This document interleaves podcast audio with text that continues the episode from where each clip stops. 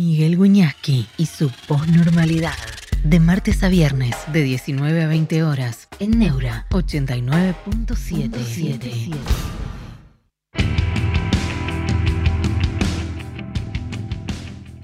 ¿Cómo están? Buenas tardes, buenas noches, bienvenidos a la posnormalidad. Bueno, días complejos, días de incertidumbre en todos los planos. El dólar, el dólar es una incertidumbre con una certidumbre, con una certeza. Todo incierto, pero una certeza. Va a seguir subiendo. Perdón, pero Está más bajo que la inflación. Hola Estelú, gracias por un mensaje de ayer que dejaste, Néstor 94. Eh, Tarraba, alguien habla de una operación, nunca había equipos tan coordinados laburando tan bien, se refiere a Juntos por el Cambio y, y Unión por la Patria. Bueno, Joaquín Tobes, Miguel querido, a ver, vamos a continuar una conversación que tuvimos antes y en el aire de, con, con Ale Fantino, porque por lugares diferentes nos llegó lo que él calificó muy bien, la idea de algún guionista, algún guionista.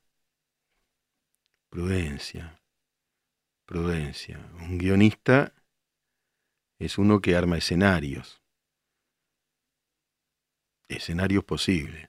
Pero alguno tiró por ahí, che, tiene que haber elecciones en este caos.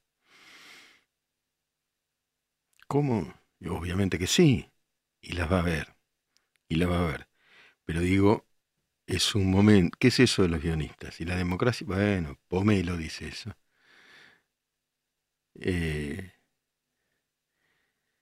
nadie, eh, oculta lo de Melconian, este Zapata aparecieron, es un carpetazo. Me parece que eso está muy editado. ¿no? No, no, no lo oculto, no. Está, está a la vista de todo el mundo, entren a Twitter, pero me da la impresión de que hay mucha intervención allí y hay que investigar bien, tenemos que ser serios. Lo mismo con esto otro.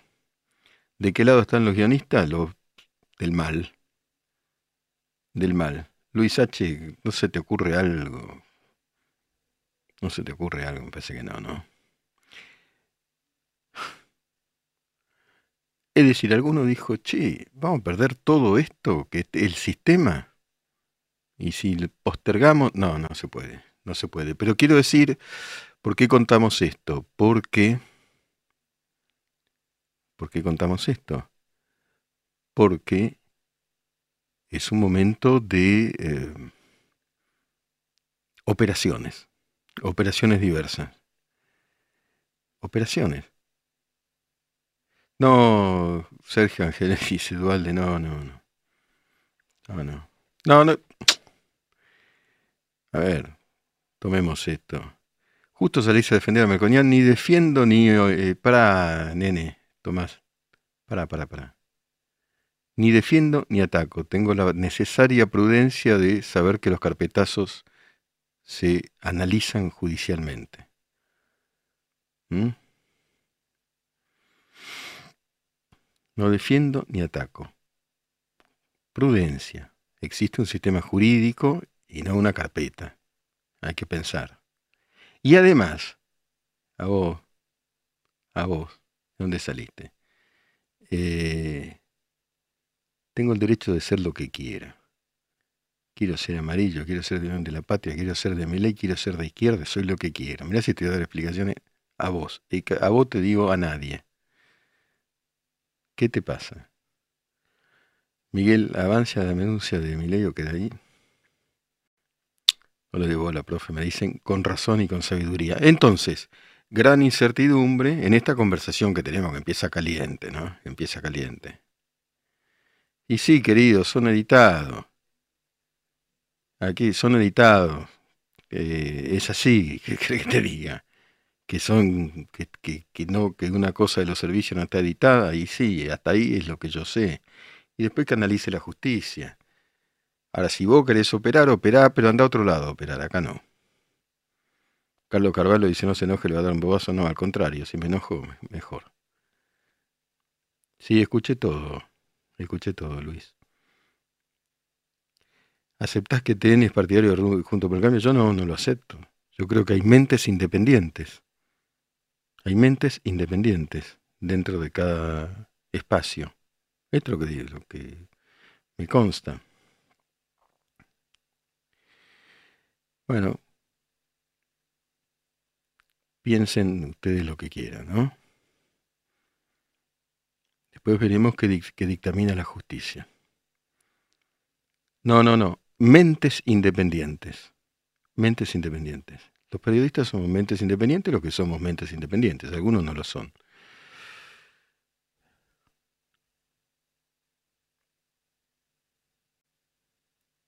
Por eso hay que estudiar ese asunto de los audios, estudiarlo bien, tener la suficiente prudencia, ¿no? Y ver si hay crímenes, ¿no es cierto?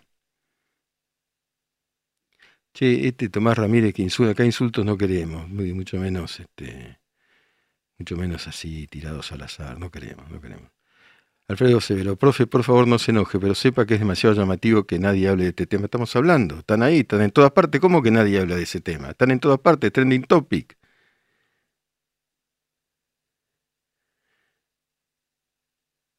Uno dice que tengo la misma voz que mi hijo, bueno, llega un mensaje tras otro.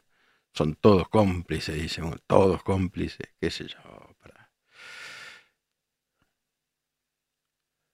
Pero además otra cosa, hay una diversidad de medios. Por ejemplo, este, acá estamos hablando de eso, sí. Hubo unos audios, hay que analizarlo, hay que estudiarlo, y después veremos. Eh, Otro ataca a Lemoyne. No, no, tranquilo, tranquilo. Tranquilidad. Hay una circunstancia de incertidumbre vinculada al dólar. Claro, maestro, me preocupa lo que plantean los guionistas. Es probable, lo explico de este modo, es probable que tras las elecciones haya un cambio de escena, lo más probable, ¿no? Un cambio de escena política. Ese cambio de escena implica unas rentas que tienen muchos que dejarán de percibirse. Rentas no solamente monetarias en muchísimos sentidos. Bueno, alguno dijo, como ha ocurrido en este país, eh, alguno dijo, che, nos juntamos y corremos a los cuerpos extraños al sistema. Lo digo de ese modo. Lo demás, si lo de los audios de Melconian son reales o no, se determinará. Ni defiendo ni ataco, se determinará. Ahora,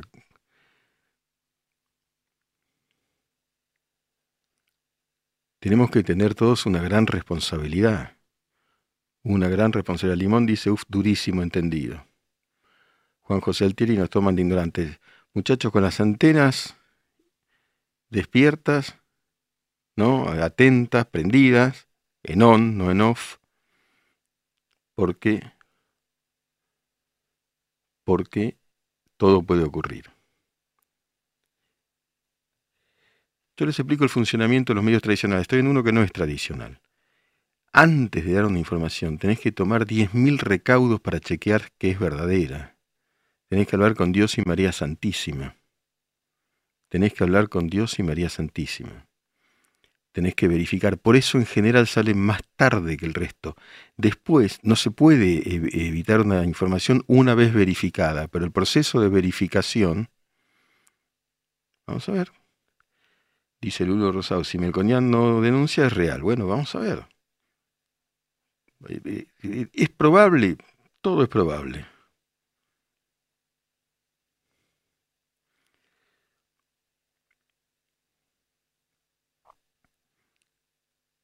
Profe, te abro un tema aparte, delirio cósmico. ¿Qué escenario imaginas si llega, lo llegan a tocar a mi ley?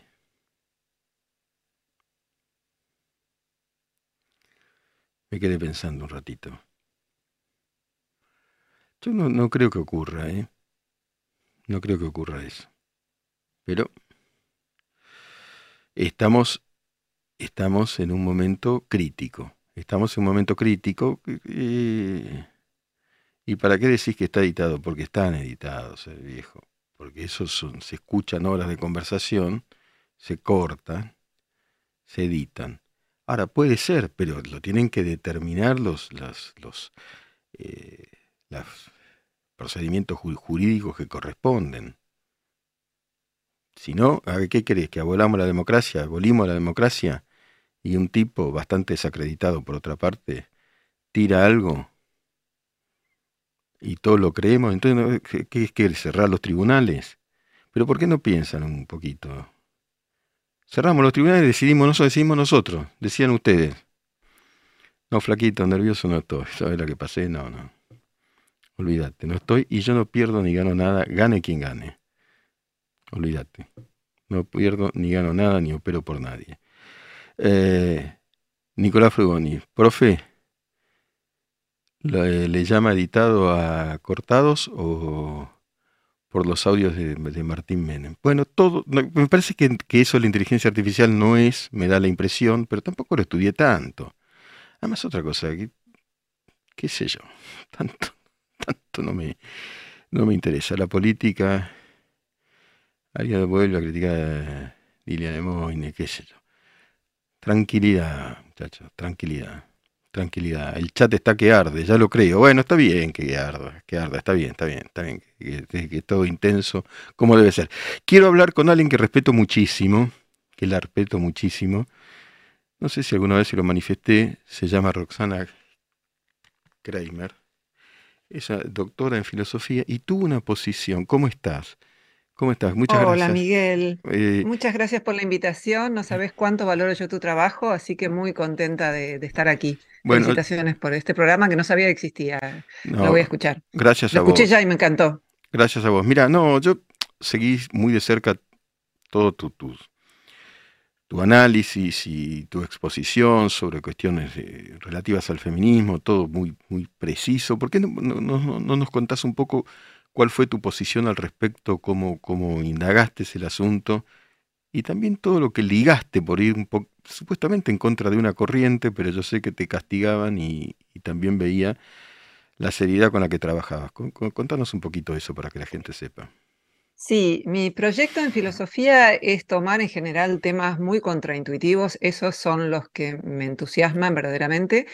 Eh, mi tesis de doctorado fue una crítica filosófica al automóvil con una propuesta de un tipo de movilidad más sustentable y así como tomé ese tema, después tomé muchos años después otros y el del feminismo fue el del anteúltimo libro que fue una investigación bastante larga en donde empecé a ver que había algunos datos del feminismo que nos cerraban, brecha salarial, ahora le dieron el Nobel justamente a una investigadora que dice exactamente lo mismo que decían todos los papers que vi y que abordaban esta cuestión, que no hay desigual paga por el mismo trabajo, sino que el problema aparece cuando las mujeres son madres. Hay un montón de temas que están en la agenda. Goldín, sí, eh, sí Goldín, Claudia Goldín, sí, sí, sí, em, norteamericana. Y hay un montón de temas que están en la agenda del feminismo, el techo de cristal, que se basan en una información completamente tergiversada de lo que es la biología de hombres y mujeres y de cómo interactúan biología y cultura. Eso por un lado, tienen una idea completamente reduccionista de un una sociología, de, una, de, un, reduccionismo sociológico, la idea de que somos exclusivamente producto de la cultura, algo que la ciencia no sostiene ya.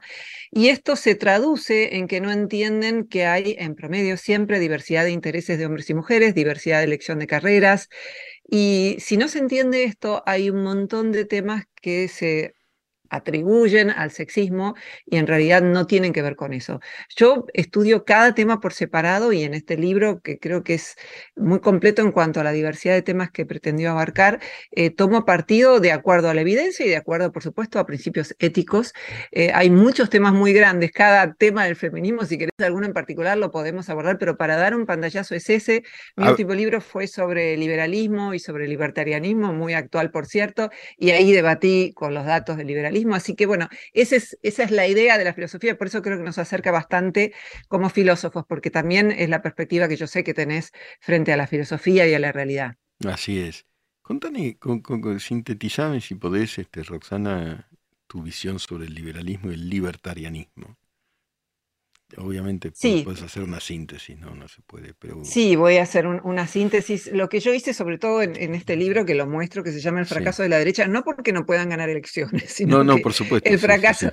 el fracaso tiene que ver con que los datos que presentan eh, no se sustentan en la evidencia empírica. Entonces, eh, lo que yo hice en este libro es tomar los que son principios básicos del liberalismo económico, porque con el liberalismo político estoy de acuerdo con la idea de que uno puede pensar distinto, no ser perseguido por su religión, por sus prácticas sexuales, con todo ese liberalismo que es parte fundante de la modernidad. Yo acuerdo, con lo que no acuerdo es con que el liberalismo económico esté basado en la evidencia científica. Empecemos, por ejemplo, por el índice de libertad económica que Ajá. citan muchos liberales, entre ellos Milley, que está tomado de, del índice Fraser y de otros similares, que lo que hacen es mezclar indicadores de políticos con indicadores económicos. Entonces, si, por ejemplo, un país tiene seguridad jurídica, si tiene un sistema democrático, lo consideran un país libre en lo económico, pero eso no necesariamente está hablando de economía porque hay muchos países que tienen modelos de estado de bienestar que en nada se acercan por lo menos a un liberalismo económico clásico, Mm, a la idea de un estado mínimo, que eh, en modo alguno proclaman meramente que el, que el Estado debe reducirse al mínimo, como es el liberalismo, por ejemplo, al Alberdi, que defiende mi ley. Entonces, es un bulo el, el índice de libertad económica. Los países a los que les va mejor, dicen, son aquellos países más libres. Bueno, más libres en lo económico, no. Porque esos mm, países que, por ejemplo, mi ley pone como modelo, puso como modelo en el programa de Mirta Legrand a Francia, a Irlanda, a Italia, y estos son países que tienen modelos de estado de bienestar, que tienen muchos servicios sociales, que tienen jubilación, incluso cuando hay personas que no pudieron aportar la cantidad de años que es necesario, tienen una jubilación de seguridad, que ahora nuestro país también tiene, aunque la de esos países es, es, es mejor, tienen eh, asignaciones universales por hijos, tiene todo lo que muchas veces el liberalismo económico denomina eh, asistencialismo o eh, lo que hacen los planeros. Hay muchas más ayudas sociales que las que existen en nuestro país. Sin embargo, el liberalismo económico cree que esa es la razón de la, una de las razones importantes de la pobreza de las naciones. Entonces, ese es un aspecto, ¿no? El del liberalismo eh, que ellos miden a través de estos índices eh, que son fundaciones que tratan de apoyar el liberalismo económico, no son fundaciones neutrales, por otra parte, ¿no? Claro. Si querés menciono otras cuestiones, pero bueno, para no, No, no, no, hablar pero mucho, bueno, pero, pero, muy interesante, ¿no? Y además distinguimos liberalismo del libertarianismo, ¿no? Libertarianismo. Claro, el libertarianismo imitó al, al libertarianismo de izquierda, que fue el primero que surgió, Mm, eh, los, los llamados anarquistas, que eran personas de izquierda con diferencias entre sí, pero que proclamaron eh, por razones muy diferentes la idea de que el Estado podía convertirse en algo opresor. Y entonces algunos teóricos de, de derecha, como Hayek, por ejemplo, a quien Milley cita todo el tiempo, leyeron a estos anarquistas, pero dijeron, ah, esto hay que darle una vuelta, pero para la derecha. Yo creo que los movimientos son pendulares en lo ideológico en el mundo ujú, hay una suerte de dialéctica, no porque apoye la de Hegel, sino porque, bueno, hubo tiempo, por ejemplo, los de Thatcher, los de Reagan, en donde el mundo occidental se inclinaba más a la derecha, después vino una época de izquierda progresista, y ahora me parece que la reacción de las nuevas derechas en el mundo y también la irrupción de personas como Milley, en parte se explican por todo lo que tienen eh, en común, que es su crítica a la izquierda progresista, que tiene muchas cosas criticables. Eh, por un lado, el haber abandonado por completo su plan de identificar las luchas de clase y actuar en consecuencia para suplantarlas por luchas identitarias, por las mujeres, por la raza, etcétera, etcétera. Con lo que abandonó la centralidad que tenía para la izquierda el terminar de una vez por todas con la pobreza. Ese es un aspecto. Otro aspecto tiene que ver con que de un tiempo a esta parte ya no vivimos en un patriarcado. Los estudios empíricos que hay en Occidente muestran que en términos generales no es que haya desaparecido el machismo, sino que desapareció el patriarcado como un modelo estructural de opresión, si querés, entre hombres y mujeres. Y lo que hay es algo contrario, y es mm, la abolición de garantías constitucionales para los varones, que tienen muchas veces que demostrar que son inocentes y no lo que se supone en todo sistema republicano, que es que son inocentes y en tal caso si alguien los acusa tienen que probar su culpabilidad a través de un fenómeno que cada vez es mayor, lamentablemente, en Occidente y en nuestro país, que es el de las falsas denuncias, a través del avance en términos jurídicos del feminismo, al punto tal en que eh, si le pegan a una mujer o si le pegan a un hombre, eso funciona de manera diferente si hubo antecedentes de violencia en hombres y mujeres, para decírtelo así más concretamente, si hay antecedentes de que un hombre le pegó a una mujer y después eh, le vuelve a pegar o después la mata, hay agravantes, pero si una mujer hace exactamente lo mismo con un hombre, no hay agravantes. La figura incorporada al Código Penal del feminicidio, eh, en el que se supone que se mata a una mujer por el hecho de ser mujer. Yo no niego que pueda existir un crimen de odio en donde, por ejemplo, se mata a alguien por el mero hecho de ser homosexual. Eso es un claro crimen de odio. Ahora, muchos de los asesinatos de mujeres eh, por parte de hombres responden a las mismas razones por las que las mujeres también matan a hombres. Es decir, por celos, por venganza, por interés económico. Hombres y mujeres tenemos psicologías diferentes. Eh, de hecho, es más común, por ejemplo, que las mujeres se envenenen y que los hombres maten eh, con un arma de fuego mm. o que se maten con un arma de fuego y las mujeres se matan más con pastillas.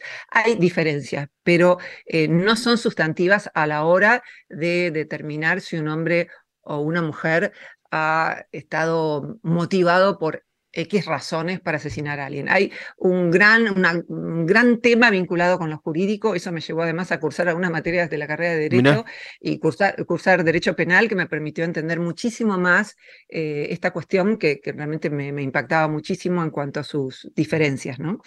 Te castigaba mucho, ¿no? Cuando hablabas de estas cosas este, en su momento y había una ola muy fuerte en donde no se te Sí, ahora es peor con los libertarios, recibo muchos más insultos. Mm. Eh, yo veía recién que respondías a cada uno de tus haters. Te puedo contratar para mi programa de YouTube porque lo haces muy bien y este yo me quedaría sin tiempo libre directamente, pues recibo mucho, pero nunca en mi vida, por ejemplo, me atacaron por ser judía. Acá todo el mm. tiempo, todo el tiempo, ah, sos judía, qué pena.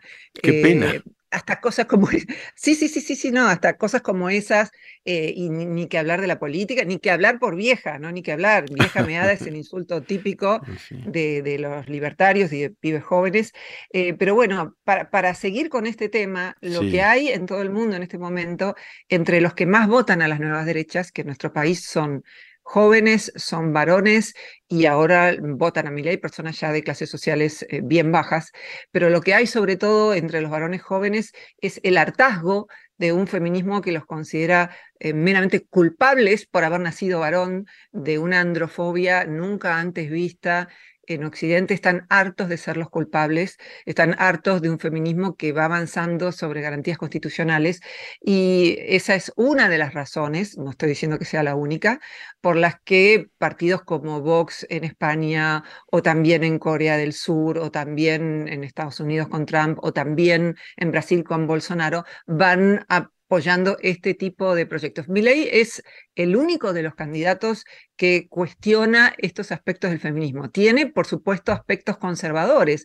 Sabemos, y vos lo sabés mejor que nadie, que el liberalismo en nuestro país em, nunca ha sido verdaderamente liberal en lo político, sino que tendió a ser conservador. Muchos creen que ahora el liberalismo de, de Milei no tiene nada que ver con el de Alzogaray, y si bien, por supuesto, que hay diferencias, también hay puntos de continuidad una de las personas que más ayudó a Milei a conseguir seguidores fue Maslatón, que fue eh, militante de Alzogaray, eh, su publicista, quien tuviste en tu programa días atrás, ese fue el programa que vi, dice que es nieto del candidato a vicepresidente de Alzogaray. Hay líneas de continuidad, e incluso dice que Alzogaray hizo mucho para que se avanzara en el liberalismo a la Menem en la década del 90. Entonces hay puntos de disrupción este, que tiene que ver con el hartazgo, con la androfobia, Y hay aspectos de continuidad, que es buscar un estado mínimo, que es creer en la teoría del derrame, que tampoco cuenta con evidencia científica, que si un país este, tiene más empresas prósperas, eso necesariamente va a hacer que haya menos pobres. De hecho, algo muy subestimado es la desigualdad. Yo tengo otro libro que es Desigualdad y Violencia Social, donde analizo el fenómeno de la inseguridad. Y lo que uno ve cuando consulta toda la bibliografía sobre el tema es que lo que más correlaciona con la inseguridad no es la pobreza, sino que es la desigualdad.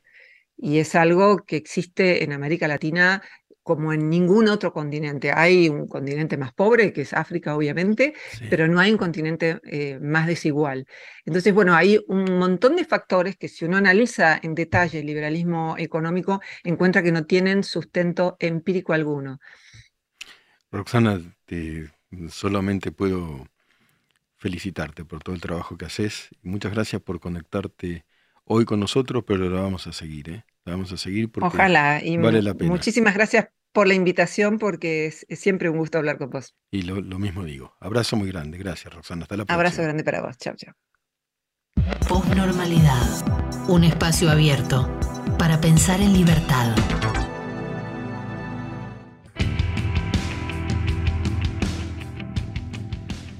Bueno, ahí seguimos. Yo digo, ¿somos liberales? ¿Se asumen liberales? Eh, aprendemos a escuchar, estemos o no de acuerdo porque si no, ahí está, Leonel Muñoz, Leonel Muñoz, coach. Yo como libertario no tengo problemas en escuchar propuestas diferentes, así se puede aprender cosas nuevas. Lo que me molesta es cuando esa gente dice falacias con respecto a mi pensamiento. Si no me atacas, no te molesta. Eso es.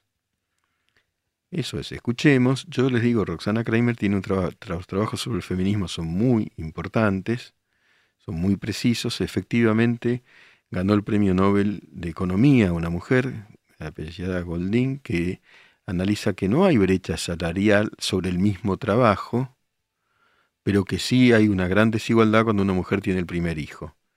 Bueno, hay que estudiarlo, ¿no? Hay que estudiarlo. Corishima, ser liberal es permitir estar equivocado al resto.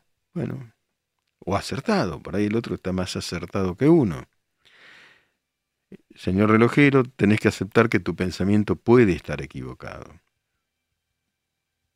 Af Manuel se define a sí mismo como un conjunto de átomos ensamblados que cree poseer conciencia. Eh, y el otro elemento es que hay que tener prudencia. Puede ser que en un en, una, en un carpetazo haya elementos verosímiles. Y puede ser que en conjunto, e incluso reales, pero hay que analizarlo. Hay que analizarlo. Respecto de las acusaciones generalistas sobre los medios, yo lo que digo es...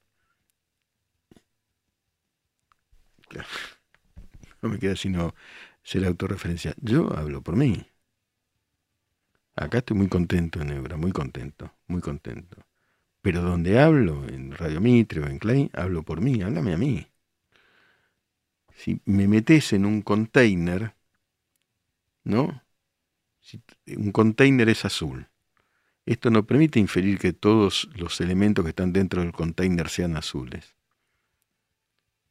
Eso también tiene que ver con el liberalismo. ¿no? Hablando de átomos que dice alguien ahí, saben que ese, ese término me interesa mucho uno funciona en un container, pero con su voz propia. Eso se consigue, se construye. Al principio, por ahí cuando no tenés una trayectoria o algo, te cuesta más, pero después habla con voz propia, poniendo la cara, poniendo la firma, por ahí equivocándote, jamás con real malicia. La teoría de los subconjuntos es, pregunta Martín 87 MDQ, ¿estás en Mar del Plata? Si estás en Mar del Plata te envidio. Y ahora, ahora voy a eso. Y Corishimas dice, claro, mi punto es que las otras ideologías por lo general no te permiten estar equivocado. También es cierto, hemos vivido autoritarismo de toda la haya acá, eh, eh, doctrinarios, ¿no?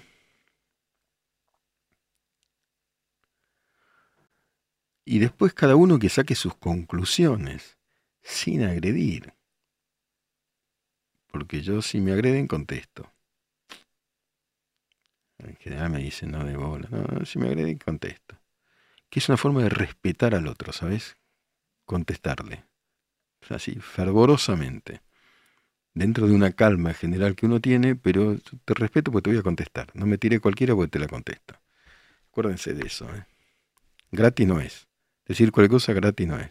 Y si me seguís agrediendo, te, te mando a los tribunales. Gratis no es. Tira cualquier cosa detrás de un de un nombre falso, dale. Serpen, la libertad es la intersección de los conjuntos A y B. La intersección es un punto interesante. Se llama falacia de composición y falacia de división, lo que a mí siempre me interesó. Tomemos el equipo de Boca. Que Boca sea un gran equipo, suponiendo que lo sea, no implica que todos sus jugadores sean unos fenómenos y sean grandes jugadores. ¿Está claro? Puede haber uno que sea un burro, o dos, o tres. No lo digo por boca, tomemos independiente, así que, lo que pasa es que está claro que no es un gran equipo. Eh, tomemos y, a la inversa, que haya 11 jugadores que jueguen muy bien, no significa que el conjunto juegue muy bien. A veces tenés un conjunto de grandes periodistas, un equipo de grandes periodistas, no, funciona bien el conjunto. Hay muchas experiencias históricas. Ahora, si vos decís que, como dijo Kirchner, pues no volvamos al kirchnerismo, muchachos, ¿eh? Esto digo yo, Clarín miente, no, no. Pará, ¿de qué, ¿de qué página estás hablando? ¿De qué nota? Decímelo a mí. Yo te respondo por mi nota, porque no es así, porque Menchi Sabat no mentía. Está lleno de periodistas. Y después esto sí lo tienen que tener en cuenta. Los medios tradicionales no pueden omitir la información así, porque sí, pero sí la deben verificar. Y ese proceso de verificación dura un tiempo. Aunque a priori, aunque a priori ese tiempo tenga un costo reputacional para el medio, que dicen, che, no están diciendo nada, lo que están diciendo ustedes sobre el caso Melconian, no están diciendo nada. Y no, pero pará, tenemos que verificar muy bien. Hay que verificar muy bien, y una vez que esté verificado se dice todo lo que hay que decir. Señor relojero dice, ojo, se puede poner feo, en Israel se unieron la, oposición y el oficialismo, se van a meter las operetas en a saber dónde. Gracias a Manuel, su hijo se ve muy honesto y transparente, la verdad que sí, que lo es. ¿Qué cree que te diga? Lo es. Todos hablan con él. Acá también en Neura todos hablan con él. Gracias a Manuel por eso. Acá nosotros hablamos con todos también, con todos. Acá se sentó gente con la que yo no estoy en absoluto de acuerdo y se sentó gente con la que estoy más de acuerdo. Ustedes no lo sabrán porque trato de ser imparcial tanto en los reportajes como en mis opiniones. Pero me gusta mucho el diálogo este con, con ustedes, sobre todo cuando se vuelve intenso. Eh, no sé qué, Oscar Ramírez, a dónde dice apuntar, apuntar, calibrar, calibrar, tac. ¿Qué quiere decir con eso? No entiendo. Eh, Charlie eh, Dugal, Julieta, tema, la educación de hijos, nietos y el dinero, su administración, tampoco entiendo, algunos no entiendo. Ah, están hablando entre ustedes. Bueno.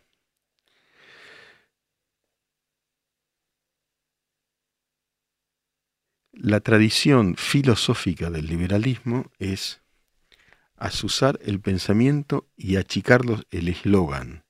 Si vamos con eslogan generalista, estamos dejando de pensar. Y lo que no puede hacer una persona, si es persona, en términos políticos e incluso en términos personales, ah, lo de apuntar que es un meme de Melconiá. ya se verá, ya se verá, nadie está ocultando nada, menos yo. Mm. Hay que averiguar, hay que averiguar. Todo eso hay que indagarlo, hay que averiguarlo. Hay que averiguarlo, hay que ir a fondo. Y después escuchar los que piensan diferente, sobre todo con datos. Yo sé que muchos de ustedes, con lo que acaba de decir Roxana Kramer, van a diferir. Pero respóndanle con datos, no con eslogan, no con agresión. Respondele con... Tomate el trabajo, el que, el que quiera responder y diferir de trabajar, porque buscar los datos buscar lo que se llama la verificación empírica es bastante difícil. Es muy engorroso, ¿no? Comparar. eh, sociedades, eh, verificar ingresos, el índice de desarrollo humano y una cantidad de cuestiones, ¿no? El asunto del estado mínimo, de dónde viene, cuánto hay de conservadurismo o de paleolibertarianismo, así se llama, cuánto realmente de, de progresismo liberal.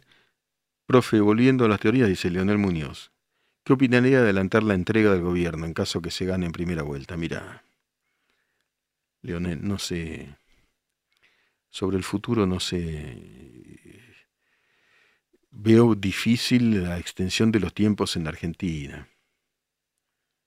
Veo difícil. Ya pasó, ¿eh? pasó con, con Alfonsín y Menem. Después Menem tuvo otra hiperinflación, Alfonsín tuvo una, Menem tuvo otra. Por eso hablábamos de poner, de hablar de otra vez de la incertidumbre. Es un momento de gran incertidumbre, donde vuelan los carpetazos. Que los gobiernos terminen sus mandatos, dice Af Manuel, si no vamos a terminar como Perú, a estar como Perú. Perú, todo lo que suben caen, van presos, le funciona mejor la economía, ¿no? Hay que analizar también. Yo conozco Perú, pero no lo conozco tan profundamente como si conozco Bolivia y otros países.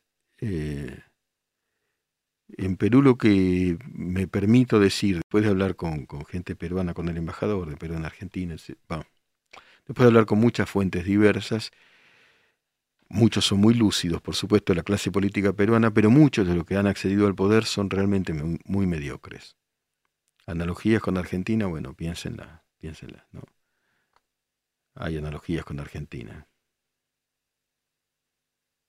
Leonel Muñoz, claro, pero hasta hace un rato se hablaba de que no se sabe si llegamos al 22 sin que explote todo. Y en ese temor estábamos, Leonel. Ese es el temor estábamos. Y ese es el tema de los guionistas. De los guionistas. ¿Qué importa más? ¿Lo que hizo el ministro de la Fuerza? ¿De qué fuerza hablas, Oscar? ¿O el desastre que está haciendo Massa? No sé el asunto de a qué ministro te estás refiriendo. ¿El ministro de la Fuerza?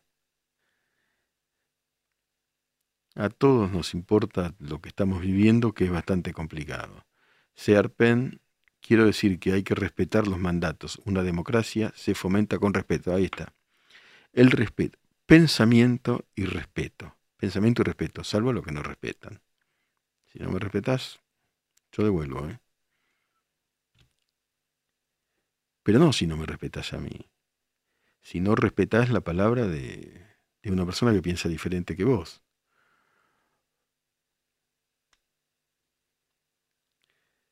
un Yoruba. Profe, qué difícil de descifrar. Yoruba 1962. Qué difícil es descifrar a nuestro hermano mayor, se refiere a nosotros desde este lado del río. Vos, Uruguay, estás del lado bueno del río, acá tenemos muchos líos. Uruguay está más sólido institucionalmente, esto es lo que creo. Esto es lo que creo. Aguante el negro jefe, Yoruba, vos, sabrás de qué hablo. Aguante el negro, el negro jefe. ¿Sabés lo que dijo el negro jefe en el maracanazo? No, yo no viví el maracanazo, ¿eh? yo lo estudié. Uruguay le ganó 2 a 1 a Brasil. Me interesa muchísimo. Vos, Yoruba, debes saber de qué te hablo. Si no sos vos, tu viejo te lo habrá contado. Había 200.000 brasileños. Ahí está, Yoruba, viejo nomás. Los de afuera son de palo. Los de afuera son de palo. Había 200.000 personas en el Maracaná. Brasil iba a ser campeón del mundo, casi por decreto. Los diarios estaban impresos. Brasil campeón. Primer gol de Brasil. Empatando era campeón Brasil. Primer gol de Brasil. El negro jefe Obdulio Varela agarró, fue caminando despacito, agarró la pelota del fondo del arco, estaba perdiendo Uruguay, pensaban que iban a perder 7 a 0. Estaba perdiendo, temblaba todo. Había que meter dos goles, era imposible. Le fue a decir al árbitro que el gol ese de Brasil había sido en offside, estuvo como 7, 8 minutos hablándole, no sé cómo, a un árbitro que hablaba en inglés, y el negro jefe Obdulio Varela en castellano, y dijo esa frase memorable. Los de afuera son de palo.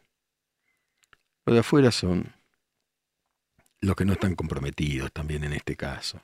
Los que te tiran cualquier cosa, ¿viste? Anda, ¿eh? Como yo conté el otro día, que uno en la cancha independiente se pasó, estaba yo en la tribuna y se pasó insultando todo el partido a Tagliafico, las cosas que le decía. Le digo, maestro, es Tagliafico este. Ah, bueno, igual, burro, andame. Los de afuera son de palo. Patea una pelota al arco a ver si haces algo, o defendé, o ganate un mundial. Vamos a leer un poema. Pensar, pensar, pensar. Posnormalidad. Pensar escuchando. En Neura.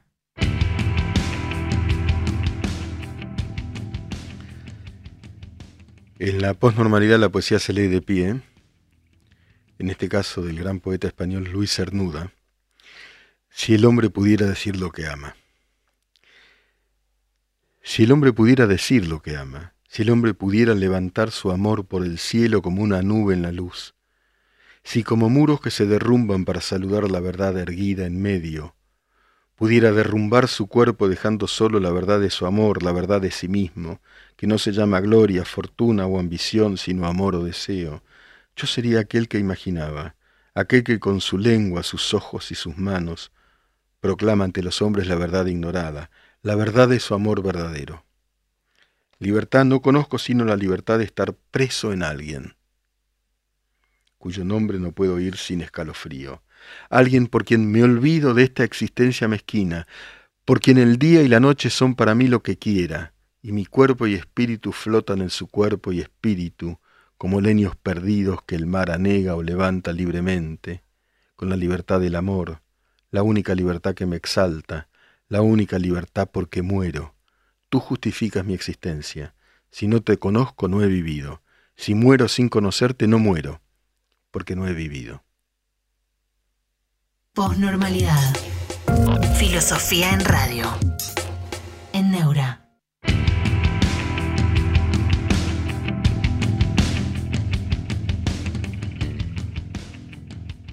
Entonces, entonces, conclusiones.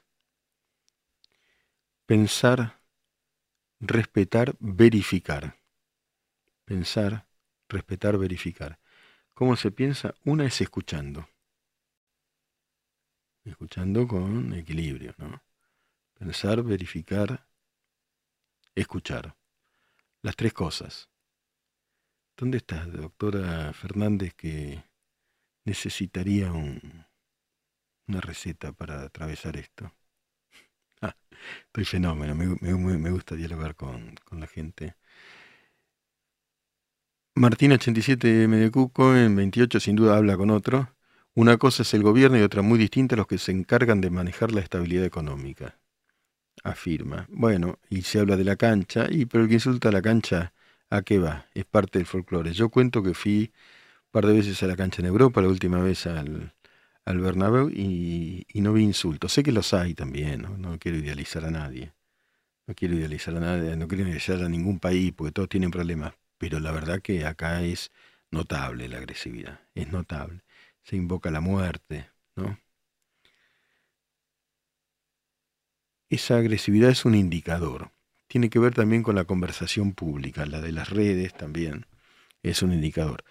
¿Cuáles son las razones de la agresividad, pública en las redes? ¿no? De los fusilamientos mediáticos, de las lapidaciones mediáticas, de las ejecuciones, bueno, una agresividad, una frustración, un resentimiento. Escuchar y escuchar, escuchar y escuchar, leer y leer, trabajar y trabajar, ¿no? Y de alguna manera hacer tomar el ejemplo del procedimiento científico, buscar la verificación empírica, ensayo y error, chequear, sacarnos de encima, limpiarnos la cabeza de eslóganes, limpiarnos la cabeza de eslóganes. El eslogan es la jibarización, que es un término que repito muchísimo. Darío Cafaro, bueno, si vos pensás eso, me parece que no es así. Me parece que no es así. Ya dije, donde me tiran respondo. Me parece que no es así. Te aseguro que no es así. ¿No serás vos el que está depre? El tipo se pone y le dice, voy a dejar un mensaje muy importante para la humanidad. Crítico. No aporto nada, pero... Ah, dale. No me agarro, ¿eh? Me, me gusta, me gusta. me, me, emociona un poquito. Me emociona un poquito. En fin, hay un problema con la salud mental general. Hay un problema con la salud mental general de esta sociedad. Yo escribí un libro que se llama La locura de los argentinos. Parece que hay que pensar un poquito en eso, ¿eh? La salud mental.